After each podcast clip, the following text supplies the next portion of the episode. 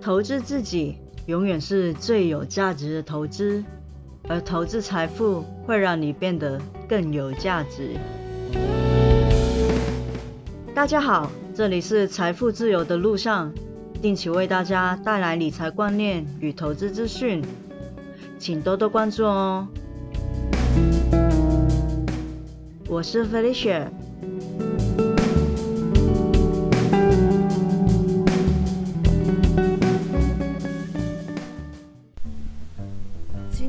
的更新比较晚了一点，不好意思啊，因为最近有点忙。最近大家真的要认真一点的去看待疫情，记得出门戴好口罩，勤洗手，尽量不要聚会了，回家吃饭吧。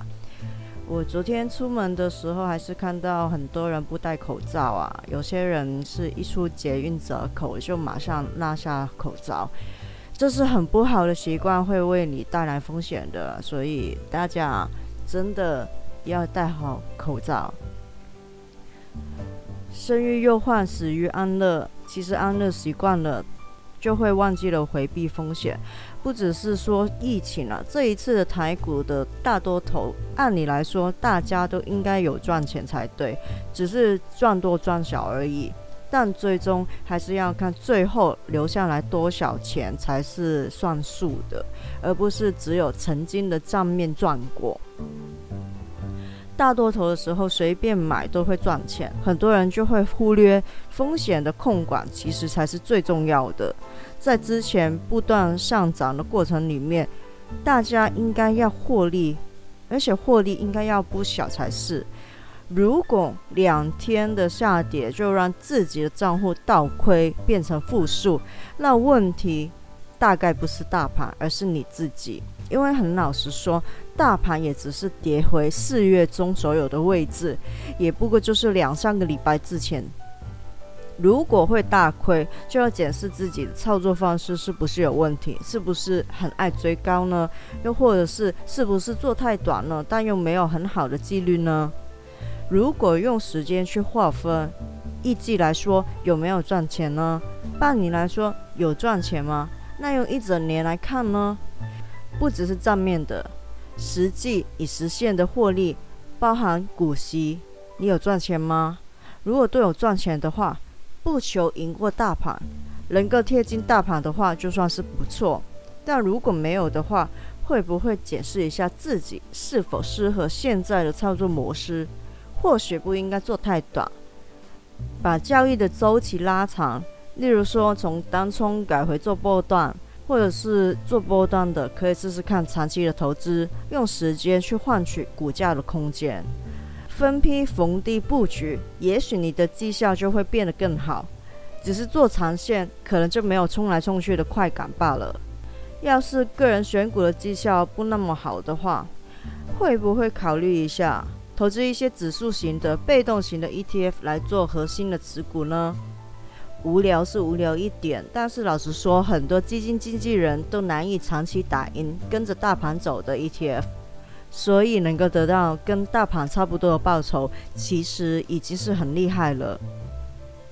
这两天台股失守，应该就会有稍微大的收正，但我个人来看，并不认为是空头，只是比较大的多头收整。毕竟，除非疫情真的一发不可收拾，目前以基本面来说，各项的数据、经济和未来的展望都不错的情况底下。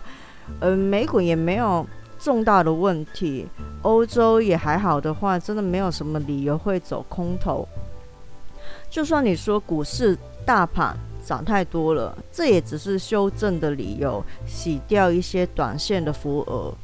不过美股刚刚的确也来了修正，升息的时间表也的确是个利空。但如果真的升息，是代表经济真的变好。属于短多长空的事情，回看过去的数据就会知道，通常都只是短线的下跌，但长线照样攀升。道琼在测试箱型的底部，S M P 五百回测月线有明显的买盘，留下了长的下影线。纳指也回测季线，但跟台股联动较大的费半比较弱啊，直接跳空掉到了四条均线的下方。虽然拉出了一条颇长的下影线，但短期来说压力不小。这一波。美股的半导体相关类股修正看来会比较大，也很可能会拖累台股，让台股的修正日期拖长。以上美股说的只是很简单的技术分析，如果你没有听懂，或者是自己看图表没有看明白，或许你需要再学习一下 K 线和均线怎么运用，又或者你可能不太适合做短线，以技术分析去做判断。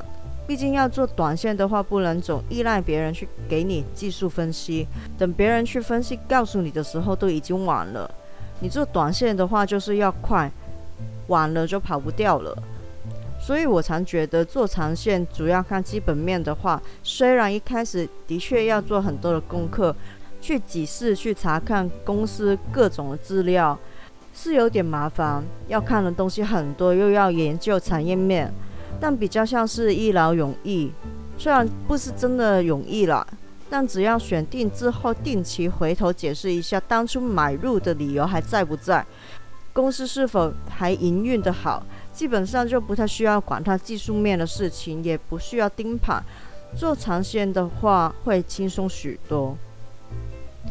当然，台股下跌除了疫情，部分公司的财报表现没有像预期一样好。其实也是一个因素，但几家公司是否能够严重影响整个大盘呢？我会画一个问号。那除了本地之外，也希望印度那边的疫情能够尽快的控制，因为蛮多台商会在那边的。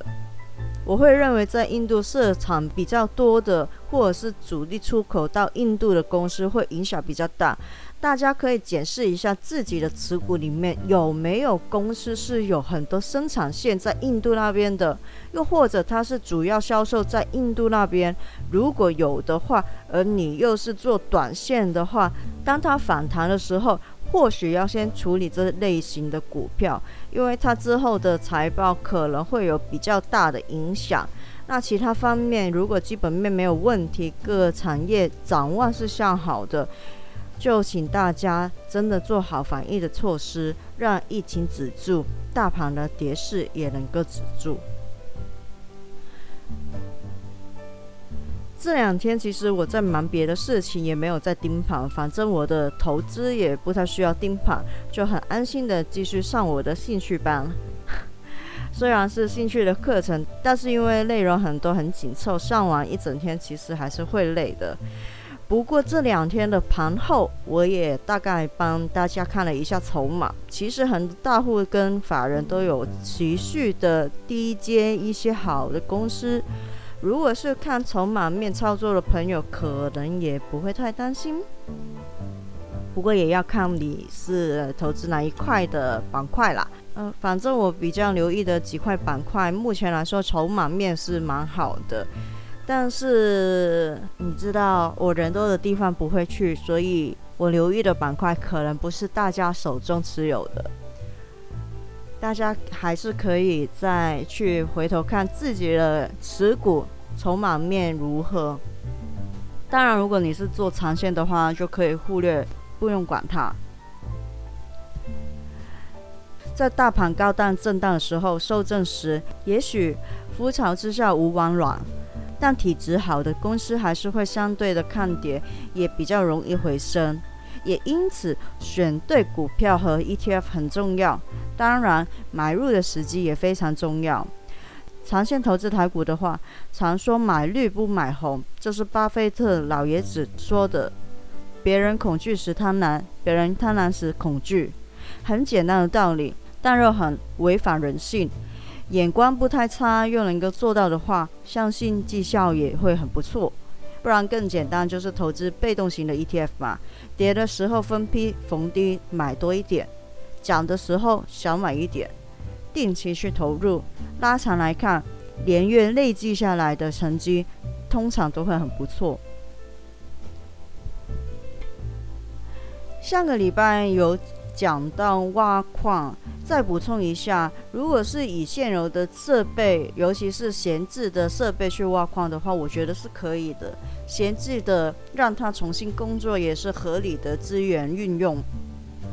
但是现在才考虑说要买设备去挖矿的话，还有什么考虑因素呢？像是以太币，除了 DAG 的档案越来越大，导致显示卡可能会挖不了多久就被淘汰的问题之外，还有很多是盲目砸钱投资买设备的人没有考虑到的隐忧，比如说 EIP 一五五九和 ETH 二点零。我在文字版有比较详细的说明。如果真的在考虑要不要现在买设备去挖矿的朋友，或许可以看看我的网站。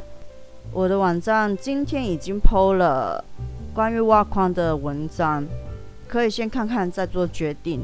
如果有兴趣去了解挖矿这一块的朋友，也可以看看我的网站那一篇关于挖矿的文章，会补充到一些我在上个礼拜节目里面没有说到的内容。我的网站是 roadtofarenow.com，r o a d t o f i r e n o w.com。这期的内容就到这里，希望大家喜欢。如果喜欢的话，请订阅我的节目，分享给你的朋友、亲人听听看。我是 Felicia，下次见喽，拜拜。